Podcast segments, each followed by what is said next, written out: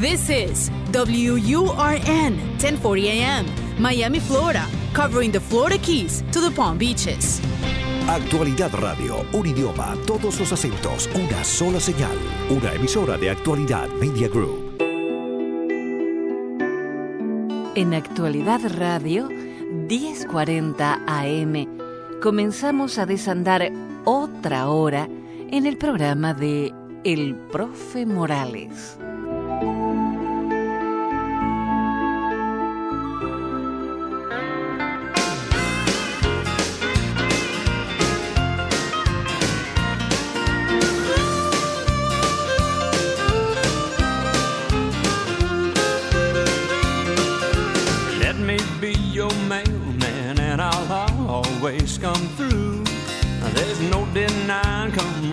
Shine, I'll deliver my love to you.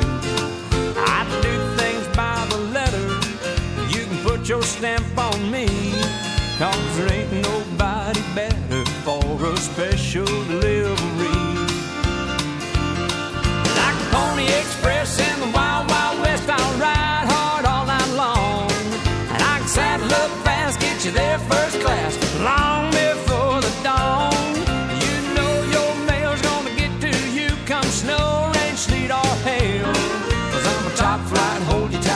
you there by daylight. Do you ride overnight mail?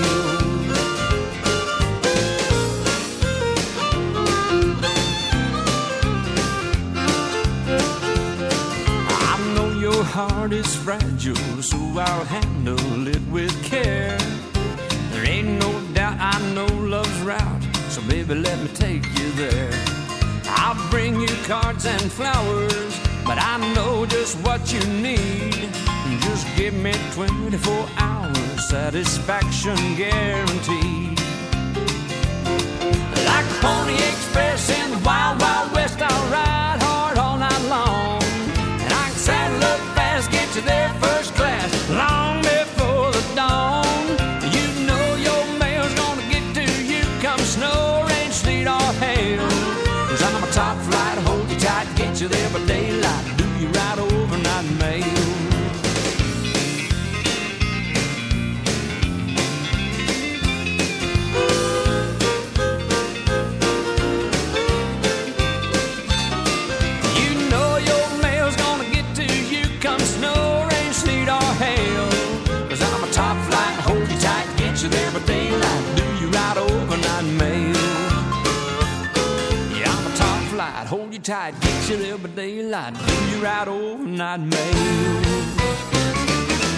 Continuamos con el programa del profe Morales hasta las 6 de la mañana.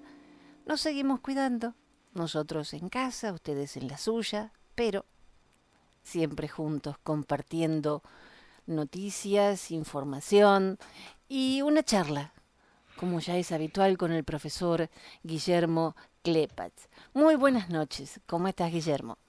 Buenas noches, ¿cómo estás Jenny? Un gustazo estar de vuelta aquí. Contanos de qué hablamos hoy. Em, estuve investigando eh, las últimas estadísticas sobre las eh, experiencias cercanas a la muerte, que le llaman, personas que murieron clínicamente y regresaron. ¿Y qué pasa con eso? Es un tema muy interesante y mucha gente lo habla, pero no en profundidad. Y sé que cuando elegís un tema, lo desmenuzás hasta el final. Lo habla en profundidad. Bueno, hasta donde da el tiempo, ¿no? Sí, claro, pero hay, gente que lo habla muy, muy por arribita y llega un momento en que uno los escucha y no cree en nada, porque está tomado como místico, como una cosa sobrenatural y no es tan así. No. Entonces, por eso sé que vas a, a desenmarañar todo esto que parece muy raro y lo vas a hacer entendible para todos nosotros. Sí, primero les voy a leer una cosita a ver qué les parece. Dice así, en el vientre de una mamá había dos bebés. Uno le preguntó al otro, ¿tú crees que hay vida después del parto? El otro le respondió, claro que sí, tiene que haber algo después del parto. Tal vez estamos aquí para prepararnos para lo que vendrá más tarde. Tonterías, dice primero. No hay vida después del parto. ¿Qué clase de vida sería esa? segundo le dice, no lo sé, pero habrá más luz de la que hay aquí. Tal vez podremos caminar con nuestras propias piernas, comer con nuestras propias bocas, tal vez tendremos otros sentidos que no podemos entender ahora.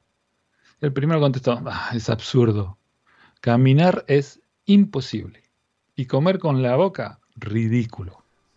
El cordón umbilical nos nutre y nos da todo lo que necesitamos.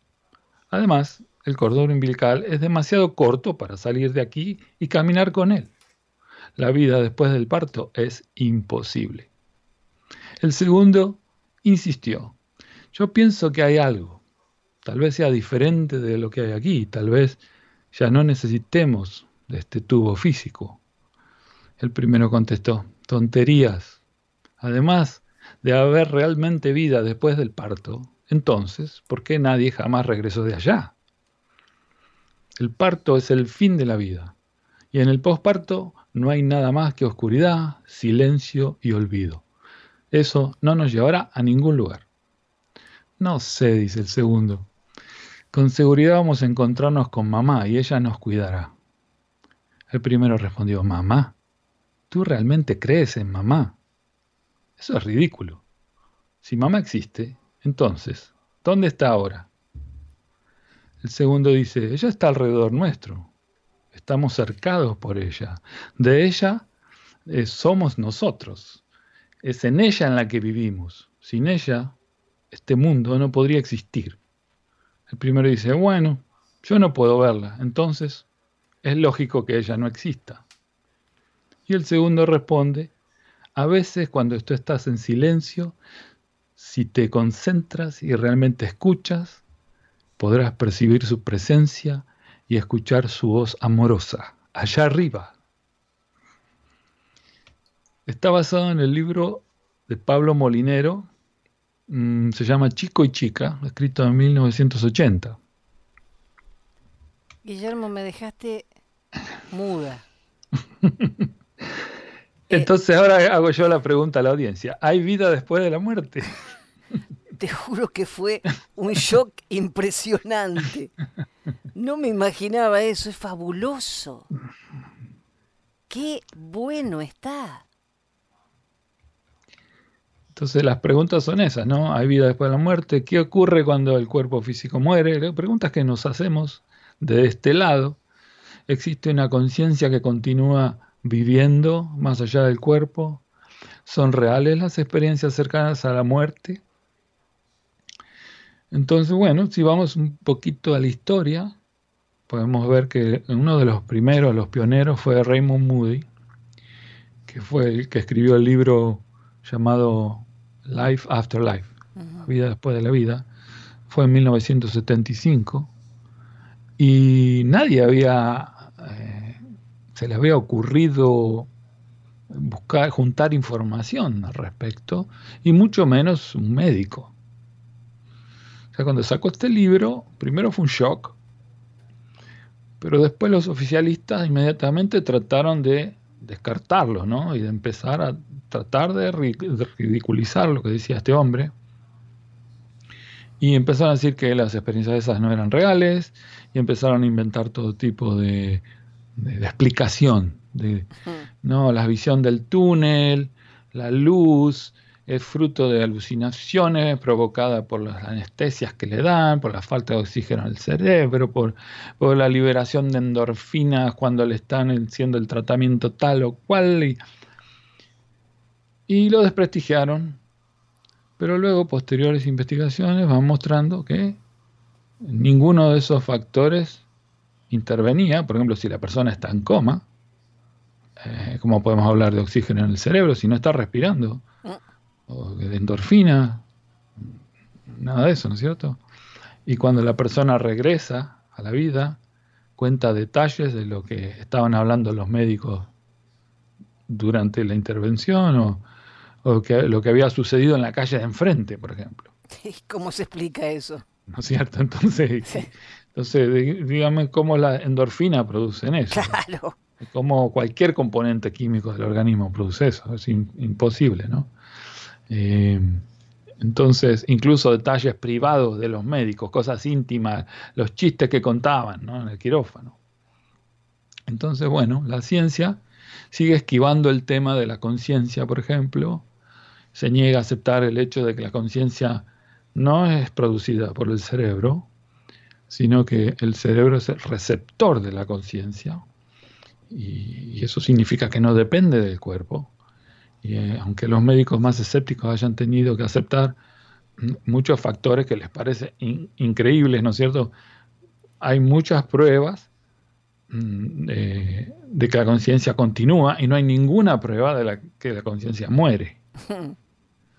Em, pero tres de cada diez personas, por ejemplo, que han perdido un familiar cercano, siempre han visto al fallecido, se les ha aparecido, han recibido mensajes de, ellos o han tenido algún tipo de experiencia paranormal. Entonces, ¿quién es el que le está dando el mensaje? ¿Es la imaginación? Mm. Tres de cada diez personas estoy hablando. Es mucho. Ok. Y, y, tal vez sea un porcentaje mayor porque la gente cuando tiene esa experiencia no los cuenta. Y normalmente uno no se anima. No, da miedo y la verdad te ridiculizan o te, tachan de loco, como ya sabemos. Entonces, eh, un equipo de neurólogos eh, en el hospital Charit de Berlín descubrió eh, al hacer unas tomografías computadas, se les ocurrió monitorear los cerebros de personas cuando morían y lo hicieron con nueve de, de esas personas. Y murieron las personas, pero quedaron los electrodos en la cabeza, ¿cómo se llama? Los sensores, eso. Y detectan que a los cinco minutos, después que la persona ya murió, empieza a haber una actividad cerebral increíble. Después de muerto. Cinco minutos después de muerto.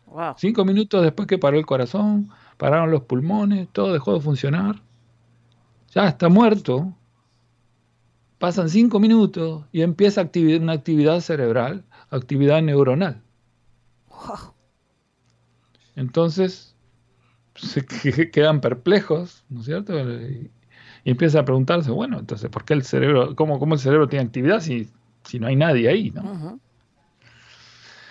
Entonces, todavía no saben qué pasa. Hay un cardiólogo también este, holandés que es muy prestigioso, se llama Pim van Lommel, escribió un libro que se llama Conciencia más allá de la vida. Le demoró 30 años de investigación escribir este libro.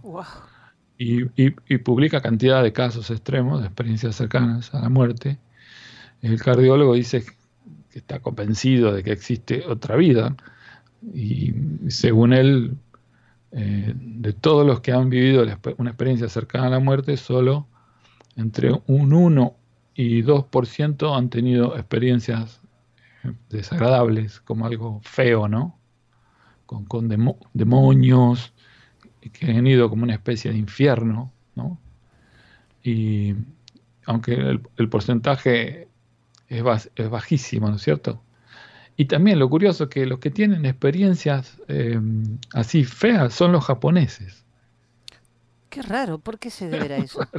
Tiene que ver con, la raza de ellos, ¿no? ¿Será de ven la muerte de un modo distinto a, las demás personas? Vaya a saber. Ellos son la mayoría que yo he hablado japoneses, porque mi esposa trabajó en varias compañías japonesas y tuvimos que encontrarnos con muchos. Casi todos son ateos, así, no creen en nada, creen que uno se muere y se acaba. Oh, oh. Todo ahí, al menos con los que yo hablé, ¿no? Y a lo mejor tiene que ver. Que tengan una predisposición distinta a, pensar en que hay un más allá. Sí, no, se sabe realmente, pero eh, pasa ahí, ¿no? Particularmente en Japón. Es muy raro. Sí, sí. Em, eh, entonces, también, por ejemplo, en Holanda dice este hombre que hay como 600.000 casos documentados de experiencias cercanas a la muerte. Ahora, en Estados Unidos, por los que yo investigué, hay más de 2 millones ya wow. casos. Eh, en, no, perdón, en Inglaterra hay 2 millones, en Estados Unidos hay 20 millones. 20 millones, casi un país. En Inglaterra hay 2 millones. Y, y estas cifras no reflejan todas las personas que tienen la experiencia, porque una persona que fue declarado muerta y vuelve, eh, no le interesa hablar del tema, ni a él ni a los familiares, ¿no? Mm, no, no porque ¿No? estamos preparados todavía como para... Por más linda que sea la experiencia, sí, claro. sí, se alegran de que no murió, lo que sea, pero no se va a poner a hablar de eso porque se desprestigia completamente, ¿no? Sin embargo, como te digo, 20 millones en Estados Unidos sí han, dado testimonio y se, hace un registro, está registrado en el hospital y por, los investigadores de este tema, ¿no? se han hecho muchas películas también con este tema. Sí, sí, sin duda, ¿no? Y bueno, una de las características de las experiencias cercanas a la muerte que, menciona el, el, doctor Van Lommel en su libro es que mm, los que han vivido eso, regresan totalmente cambiados. Muchos vuelven con una nostalgia tremenda de, haber tenido que volver, ¿no? que se hubieran, quedado. quedado de aquel lado.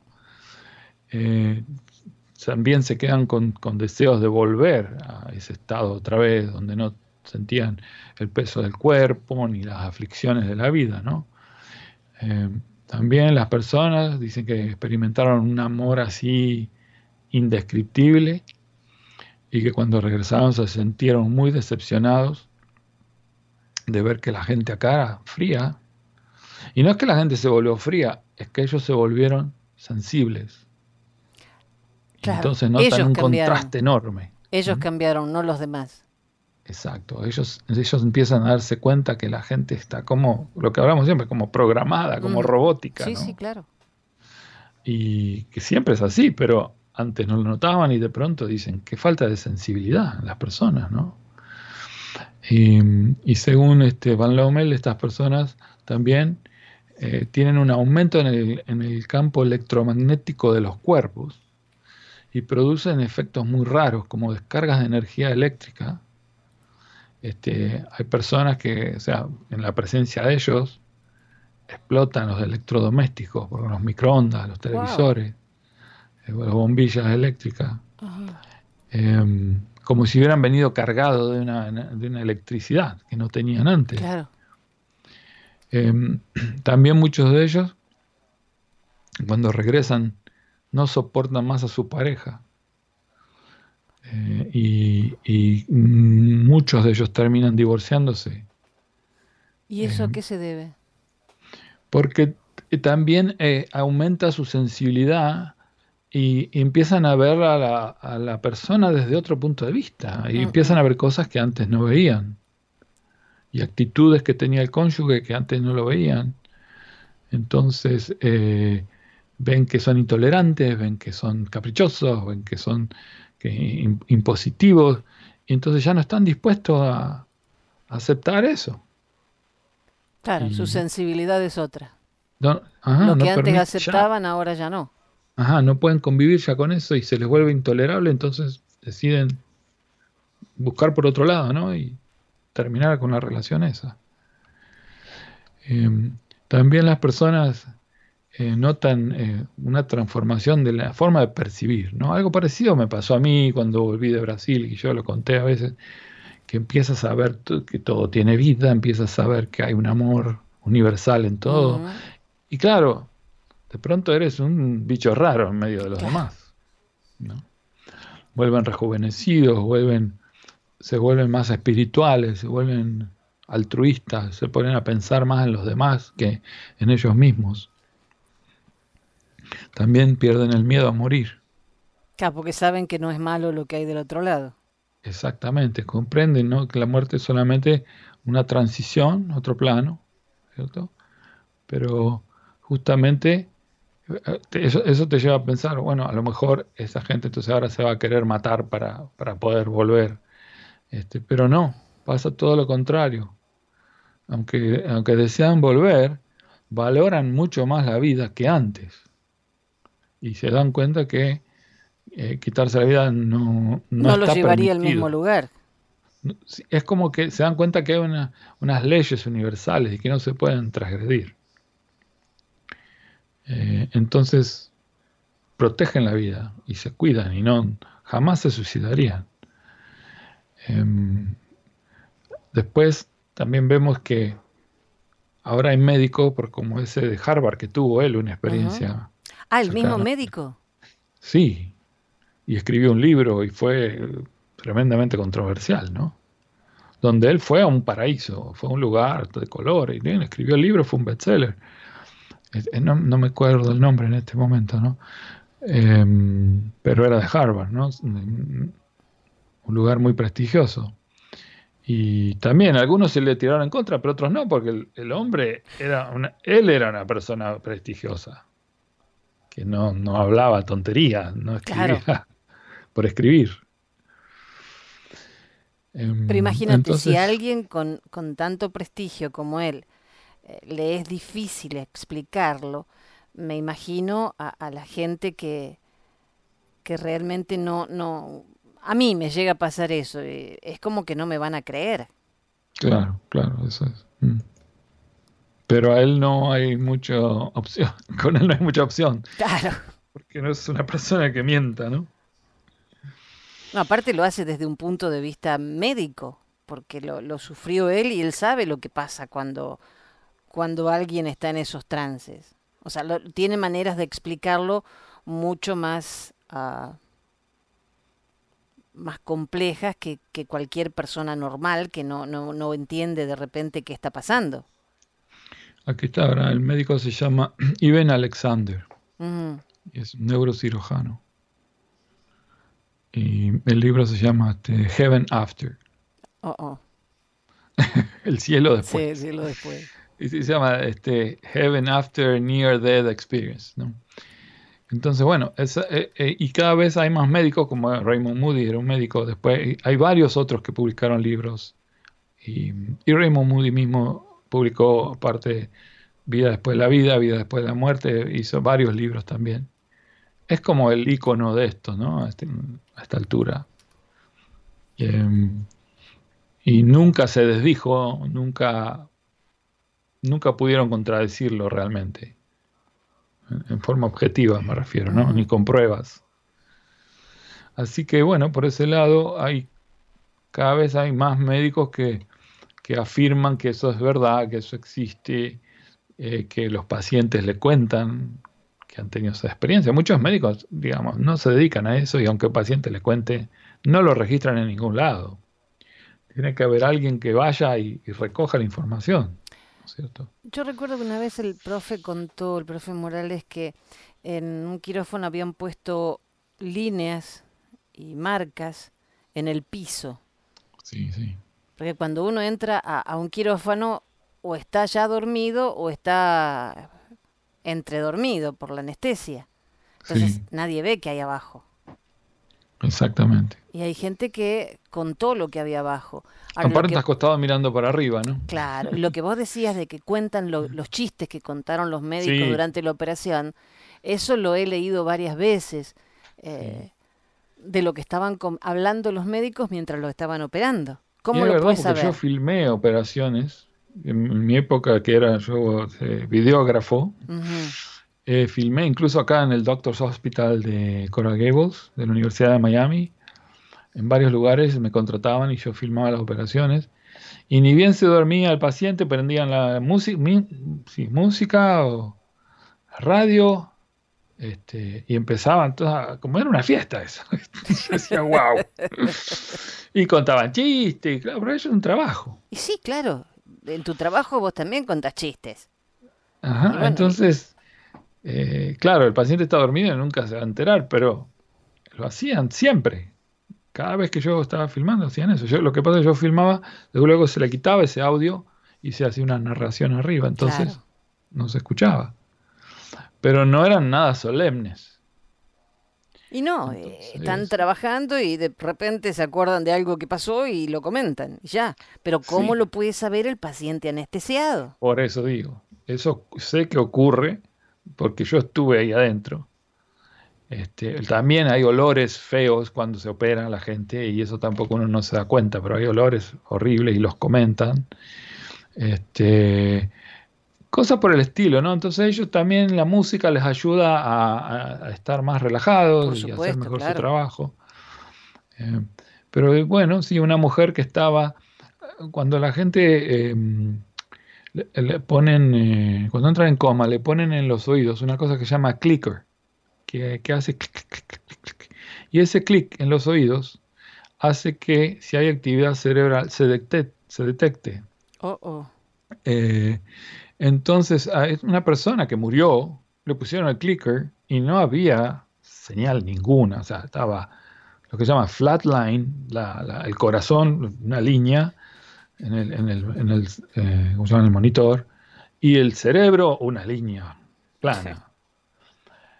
Y la, eh, no sé cuánto tiempo estuvo en ese estado, vuelve la mujer y vuelve ofendida porque dice, yo estaba muerta y ustedes estaban haciendo chistes. No. ¿Cierto? Y le dijo qué chiste estaban contando. Entonces, ¿cómo explicado? O sea, qué falta de respeto. O sea, ¿cómo, cómo se explica eso? Claro, yo me morí y ustedes riéndose. Sí. qué increíble. Entonces, bueno, eh, ¿cuántos eh, como dije, ¿cuántos estadounidenses reportan experiencias cerca de la muerte? Unos 20 millones más o menos. Em, no se limita ni a raza, ni cultura, ni fe, ni, dogma, ni a una edad. Em, la pregunta que muchos me hacen, ¿tienen, ¿tienen experiencias cercanas a la muerte los ateos? Y la respuesta es sí. Un 75% de los ateos sueñan, eh, perdón, recuerdan haber estado frente a Dios o experimentan algo que llamarían Dios. son ateos. Son ateos, sí. Yo siempre digo que el ateo es una, contradicción, porque vos estás diciendo que, que teos no existe. Pero para decir que no existe estás afirmando que hay algo que se llama teos, que se llama Dios. O sea que Estás diciendo que hay algo que se llama Dios, pero que tú no crees en él. Yo no creo en esto que existe, pero yo no lo creo. Exacto, entonces ya, el mero hecho de, nombrarlo estás diciendo que crees que existe. ¿No es cierto? Sí, claro. Pero bueno, creo que no se dan cuenta de lo que están haciendo. Este, entonces, bueno, 75% de los ateos tienen experiencias con seres espirituales y con algo que llaman Dios. Bueno, pero más a, favor del que cree que hay vida después de la vida, porque si ellos creen que no hay nada y lo ven, no pueden estar creen que no hay un Dios y de pronto dicen, no, me encontré con Dios. Claro, que me lo digan a mí que soy católica, por ejemplo, yo creo que hay Dios y creo que hay un después. Pero si yo no creyera en nada y lo veo, wow, ¿qué pasó? Exacto. De pronto te encontrás con el que no existe. si no existís, ¿qué haces aquí? Entonces, bueno, las experiencias cercanas a la muerte están limitadas a un país, por ejemplo, a una raza, a una cultura, a una fe. No, para nada. 20% ah. eh, de las personas están en Occidente, de los reportes que hay, ¿no? Y en países de Oriente hay un porcentaje más que se atreven a hablar, 30%. De toda la población estoy hablando, ¿no? Entonces, eh, si existe un patrón en las experiencias cercanas a la muerte, ¿no? Eh, hay un investigador inglés, bueno, varios, este mismo, el, hombre holandés, varios han hecho investigaciones y de eso sale que hay eh, cuatro fases en el proceso de la muerte. La primera fase que experimenta la gente es que si tenían dolor, se les va desaparece el dolor. Tenían ansiedad, también superan la ansiedad, no se sienten más ansiosos, porque la gente siente, que se está por morir, ¿no es cierto? Entonces ahí a veces eh, enfermedad dolorosa, una enfermedad dolorosa, entonces tiene el dolor, tienen el miedo a morirse y tienen ansiedad de cómo será, se les va todo eso. eh, los sonidos que tienen alrededor desaparecen y solo empiezan a sentir paz, una paz cada vez más grande, una tranquilidad inmensa. Y la persona de pronto se da cuenta que su cuerpo ha muerto. Y hay una comprensión de que este estado eh, es así. O sea, el cuerpo se murió, pero no es eh, algo con una connotación negativa. Es tomado como un hecho aceptado, ¿no? Ah, se murió el cuerpo, así, ¿no? Ya. No se siente nada, no se siente... No es una tragedia. Tristeza, alegría, nada, nada. Ah. Aceptación del hecho, se murió ya. Sí, sí, pero, pero lo saben, lo saben con toda certeza. cuerpo mi cuerpo se acaba de morir. La segunda fase es las personas se ven flotando sobre el cuerpo. Ven a los médicos, ven a las enfermeras tratando de resucitarlo o lo que sea que hagan. Escuchan y ven todo a pesar de que el cerebro no está, no tiene actividad, ¿no es cierto? Como a veces decimos con el profe Morales, bueno, ¿y con qué ojos lo ven? ¿Y con qué oídos escuchan? Exacto. ¿No es cierto? Eh, la tercera fase aparece en un gran espacio vacío, oscuro, que es eh, similar al espacio exterior, pero sin estrellas, ¿no? Yo he estado ahí, no, no tuve experiencias eh, cercanas a la muerte, aunque sí me morí en el quirófano, pero, pero no estoy hablando de eso. Estoy hablando que hay estados meditativos que puedes ir a ese lugar. Es un lugar eh, inmenso, sí, como el espacio exterior, infinito, pero no hay estrellas, no hay nada, es todo oscuro, pero se, se nota que hay espacio. Sí, sí, claro y en medio de esa oscuridad de pronto aparece un punto de luz. Esto a mí no me pasó, eh, solo estuve en el lugar oscuro. Eh, pero a los que tuvieron la experiencia esta, le aparece un puntito de luz que se va agrandando y se va convirtiendo en el túnel famoso. Entonces en ese momento las personas sienten una tremenda atracción por, el, por este túnel, o sea, sienten que quieren ir hacia él. En la cuarta fase, eh, y esto lo reporta solamente un 10% de, de, las, personas que, están dispuestas a hablar del tema, ¿no? Eh, aparecen en un lugar hermoso, muy colorido, con, hay una música hermosa, así, celestial, eh, lo que llaman la música de las esferas, se siente un amor incondicional, muy intenso, ven la recapitulación de su vida, ven que, toda su vida pasa por adelante de sus ojos, ¿no? Como una película, desde el momento que el cuerpo nació hasta que el momento murió, todos los eventos de su vida. A veces eso lo llaman el juicio de las religiones. Algunos ven eh, parientes que han muerto antes y que los vienen a recibir. Em, algunos ven seres hechos de luz que vienen a recibirlos, que emanan un amor eh, increíble, un amor incondicional, y que los hacen sentir muy contentos y, muy felices de estar en ese lugar. De los que vuelven de ese estado, ¿no? La mitad lo hace porque siente que debe terminar una tarea que quedó incompleta acá y por eso en un momento dicen, tengo ah. que volver. Ah, ah, ah, todavía tienen que estar un poco más. Y vuelven. La otra mitad no se quiere ir, pero eh, muchas veces en contra de su voluntad, ¿no? Se les informa que tienen que volver. Que llegaron hasta ahí, tal vez por error o por un accidente o por no sé qué, pero le dicen, tu tiempo todavía no es no eh, llegó, claro. estar acá y tienes que volver. Y que las personas dicen, no, no, yo me quiero quedar. Y los mandan de vuelta. No hay manera de quedarse. No, los mandan de vuelta.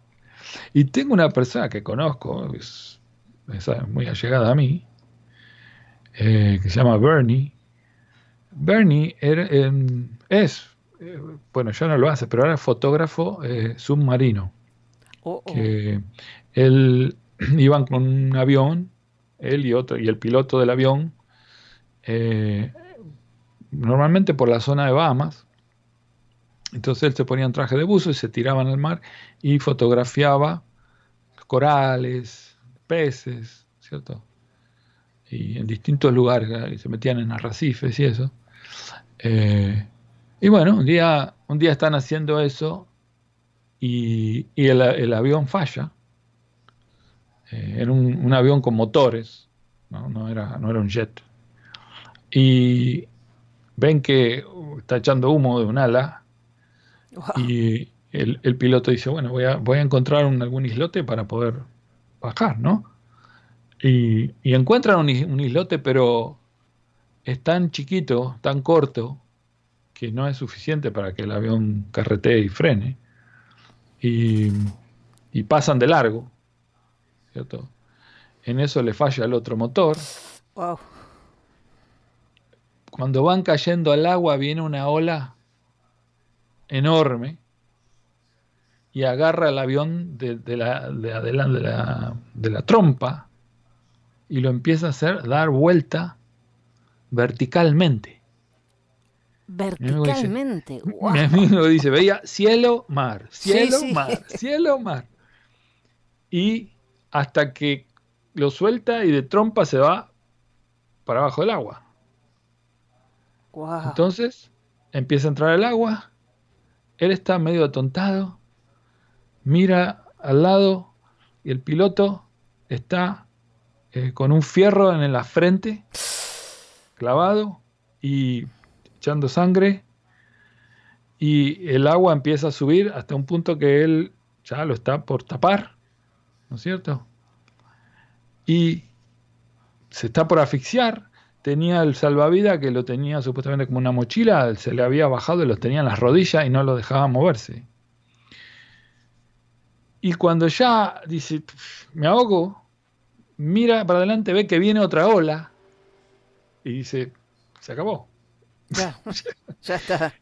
Siente una mano que lo agarra de atrás, de entre los homóplatos, y lo levanta y lo saca del avión. Y aparece en, como en un iglú, esa es la descripción que me dio, un iglú grande, un domo luminoso, ¿no? aparece ahí. Y él dice, wow, qué paz, qué bien se siente esto.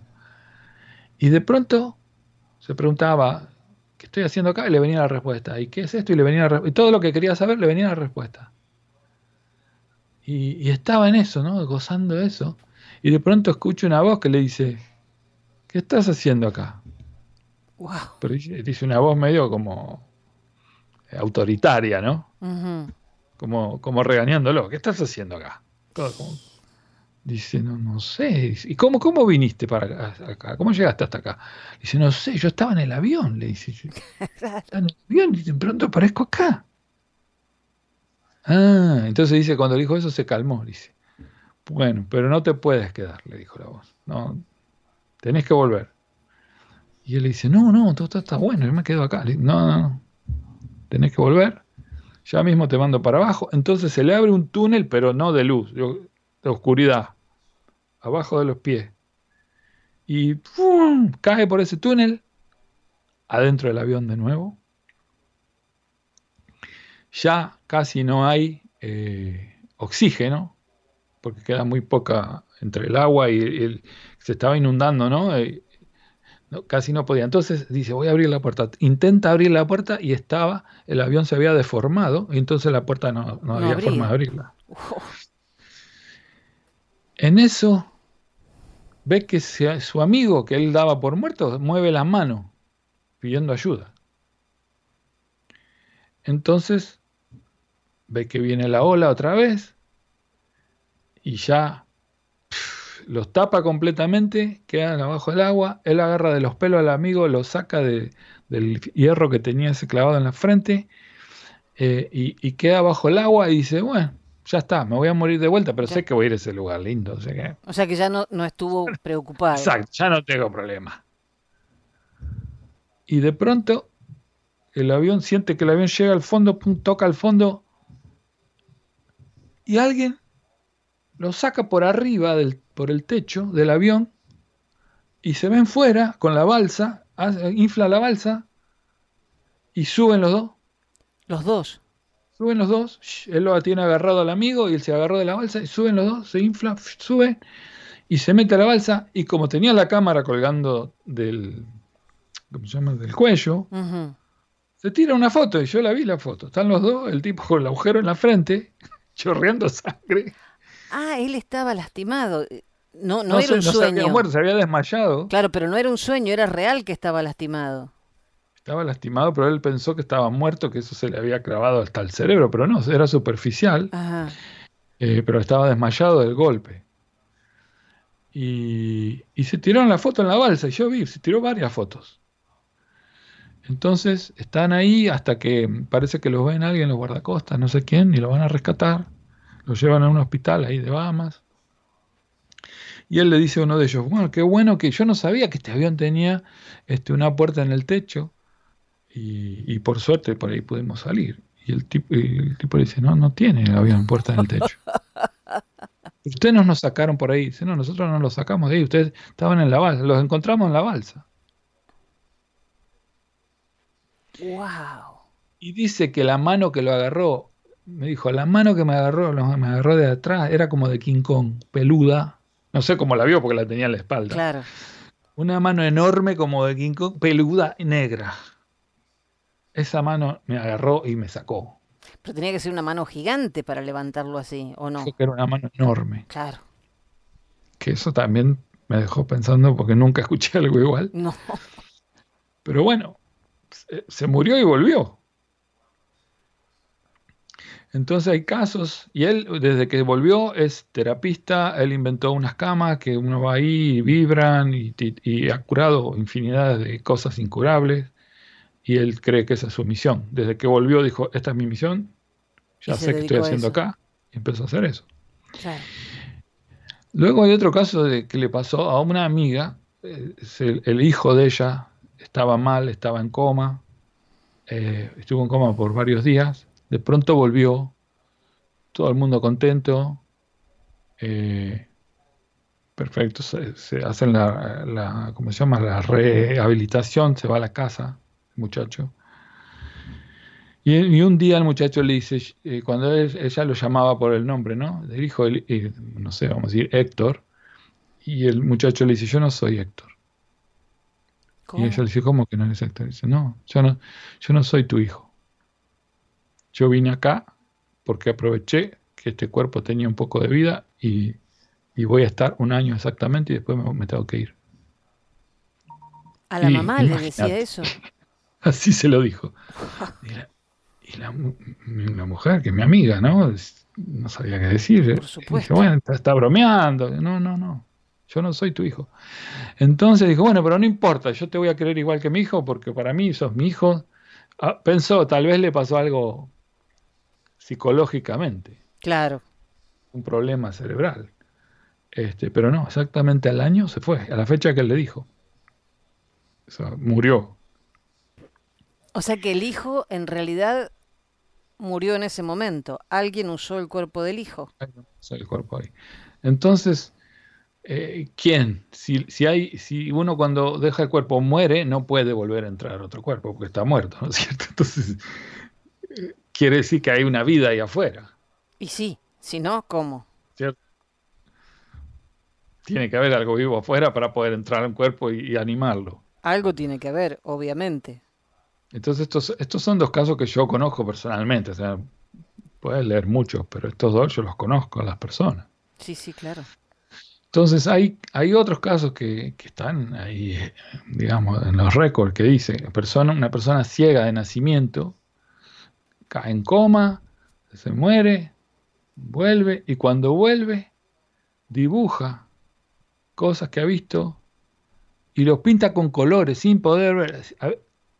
ok, estamos hablando ciego de nacimiento, nunca vi un color en no sabe lo que es un color. Los ojos no le funcionaban nada. Mm, mm. Pinta todo con detalle, color lo dibuja, la ropa que vestían los médicos, las caras, si tenían bigote, barba, eh, anteojos. ¿Cómo es posible? No, no, es increíble. Eh, otros casos donde la persona que murió se encuentra con familiares que, que, o bien, que murieron y ellos no sabían que existía, ¿cierto? Como decir, yo soy tu papá y yo me morí antes que vos nacieras pero no lo conocía. No, obvio. Entonces, otro que le dice, yo soy tu hermano, yo, yo, yo me morí dos meses antes que vos nacieras, pero, eh, pero soy tu hermano. Eso le pasó a un niño de cinco años. Y después le dijo a la mamá, me encontré con mi, con mi hermano. Y, y nunca le habían dicho que eso había pasado. Ah, no lo sabía. ¿Y cómo lo vio entonces? Claro, tiene que haberlo visto, no puede inventarlo. Exacto, vino y le dijo, yo soy tu hermano, me llamo tal y tal, mirá, eh, este, vos sos mi hermano, pero yo me morí antes que vos. Y, cuando le dijo eso a los padres se pusieron blancos. diciendo, espérate, ¿cómo sabe eso? Wow. Em, la mayoría de los experimentadores, ¿no? Eh, también vuelven con habilidades que antes no tenían. Con, ¿Cómo es eso? Le cambia la personalidad, por supuesto, como se vuelven más buenos, más tranquilos, todo eso, pero menos materialistas más espirituales, eh, como que ya la, vida, toman la vida con alegría, no tienen miedo a, morirse, a que se acabe, em, y tienen percepciones extrasensoriales, como puede ser telepatía o precognición, eh, habilidades de sentir las emociones de los demás, cosas por el estilo. O que antes ni soñando. No, antes no lo tenían. Em, los que no experimentan ninguna de las experiencias anteriores, eh, a veces no registran nada. Hay gente que vuelve y nada. Se, murió, resucitó y... Y no pasó nada. No son 100% de los casos que claro. Entonces tengo los porcentajes de los que... de qué, experimenta qué.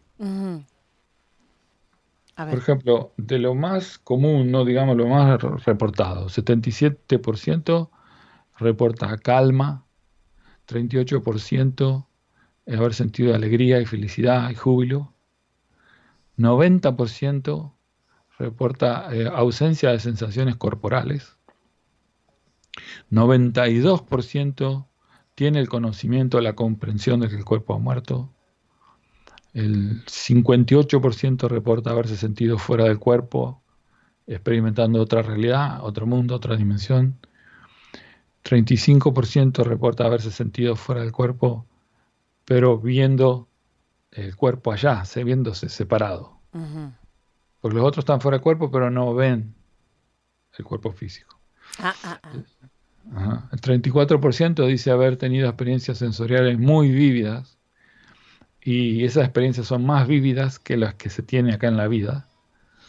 Eh, que, lo que experimentó con el cuerpo físico. Y eso a mí me pasa en los sueños lúcidos, lo comprendo porque es los colores son más intensos, los sonidos son más intensos, todas las sensaciones son más intensas. Como si de ver una pantallita a baja resolución, ver a una high definition. Claro. Pero no solo la imagen, el sonido, todo, las sensaciones físicas, todo. Luego un 31%, 31 cuenta que ese estado, eh, en ese estado tenían eh, habilidades telepáticas, que les era muy fácil conectarse con los demás mentalmente. Otro 31 eh, reporta haber experimentado fenómenos de visión remota, de ver cosas que no estaban ahí, sino poder ver cosas lejísimo, de otras personas, familiares que están en otro país. Eh, estar en un vasto espacio oscuro, como dije antes, lo reporta 39%. Estar en un cuarto oscuro, pero muy cómodo y muy placentero, un 98%. ¡Wow! Como una sala de espera. Eh, estar en un cuarto oscuro tenebroso, con seres horrendos, con olores feos, con sonidos molestos, del 1 al 2%. Eh, ver una luz 27%, ver el túnel con la luz, también 27%, aparición de luz brillante incluso en la habitación, 72%, y muchas veces los que están en la habitación con él ven la luz esa. Esa es ah, la otra cosa curiosa. Este, oír música hermosa, celestial, 24%. Ver un ser de luz o guía espiritual, 43%. Adquirir una sabiduría muy profunda, instantánea, 45%. Adquirir un conocimiento total de saber eh, todo instantáneamente también, 43. Uno es de sabiduría y otro es conocimiento. ¿eh? Experimentar un amor inmenso e ilimitado, 43%. ver un lugar hermoso en otra realidad que es como un jardín o como lo que llaman el paraíso, 38%. Eh, ver parientes o amigos cercanos, 41%. Ver seres espirituales eh, y dependiendo del entorno cultural, tal vez ven ángeles, tal vez ven a Buda, tal vez ven a Jesús, tal vez no sé, 41%. Luego ver pasar toda su vida por adelante, también 41%. El hecho de saber que hay una barrera o frontera que si la cruzan ya no pueden volver al cuerpo, 48%. Y otra es encontrar un lugar, avanzar hasta un lugar donde les es informado que si sigue, no va a poder volver. Esto es un 55%. Le dicen hasta acá, mira que si cruzas para allá... No hay vuelta. Em, experiencias muy frecuentes que son que los parientes y los amigos, como dijeron, están en la habitación y ven el túnel y ven la luz y a veces ven seres de luz ahí asistiendo al, que está muriendo. Qué interesante es eso, nunca lo había escuchado. Sí, sí, hay. Enfermeras, cantidad de enfermeras que ven la luz. Que lo ven. Eh, saliendo, capaz, una enfermera ve la luz saliendo del cuarto. Y cuando va al cuarto ve todo iluminado. Cuando la persona está dejando el cuerpo. Eh, parientes o amigos que ven seres espirituales en el cuarto.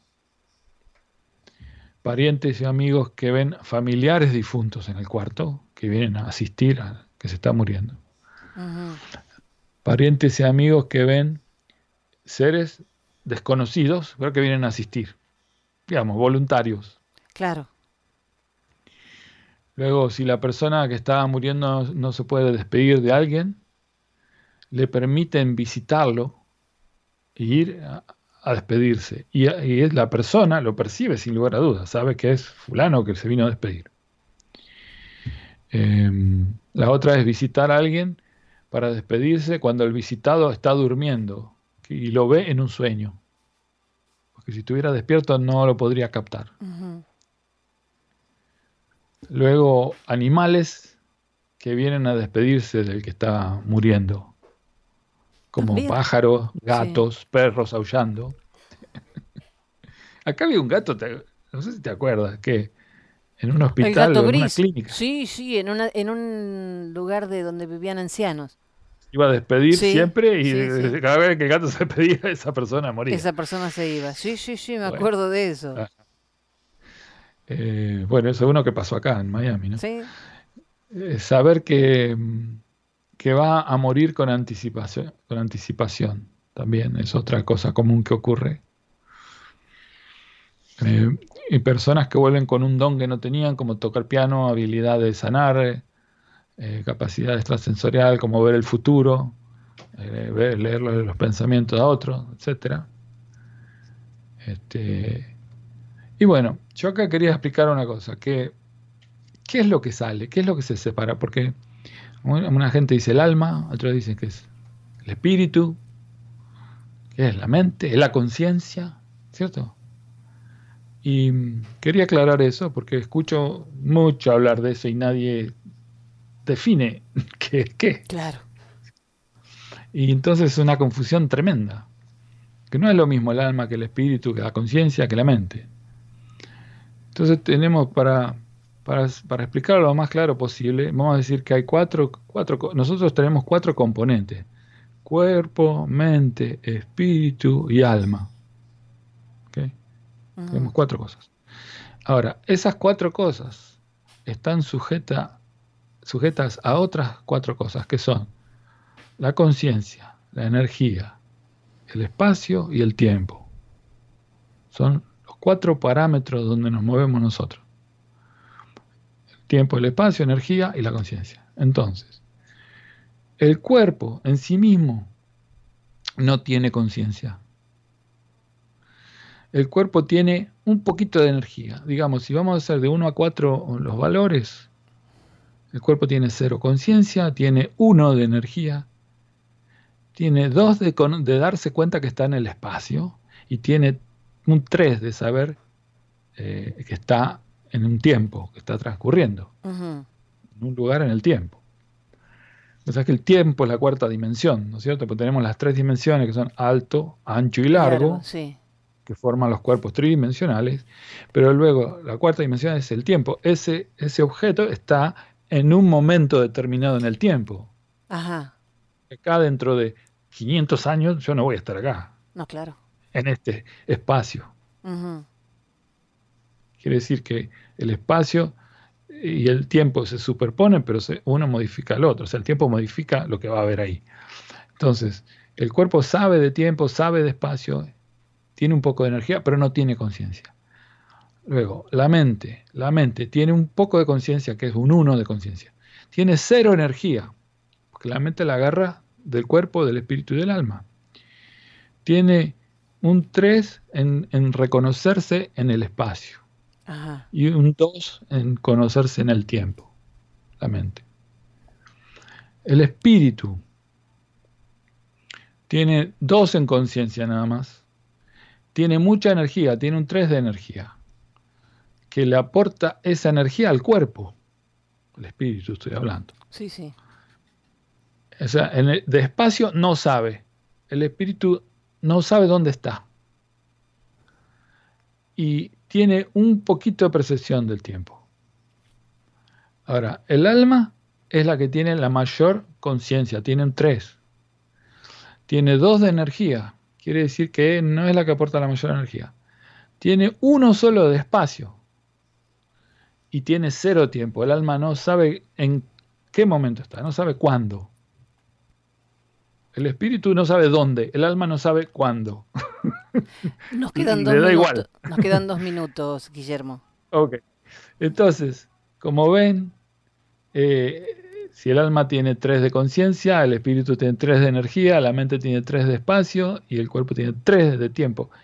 Se complementan y hacen que funcionemos como funcionamos. Correcto. Entonces, lo que se separa es a veces el espíritu y luego el alma pero a veces están mezclados los dos. ¿No es cierto? Y el espíritu y el alma pueden tener mente sin cuerpo. Pueden tener mente. Pueden, se puede razonar. No nos queda tiempo, pero me parece que lo tenemos que seguir. Porque hay muchas cosas que quedaron en el tintero y, no me quiero quedar con las ganas. Puedo esperar hasta la semana que viene, pero no más. Perfecto, hagamos el capítulo 2. Hecho. Guillermo, se nos terminó el tiempo. El profesor Guillermo Klepatz acompañándonos. Muchísimas gracias y hasta la semana que viene. A ustedes, nos vemos. El profe Morales lo acompaña hasta las 6 de la mañana por Actualidad Radio.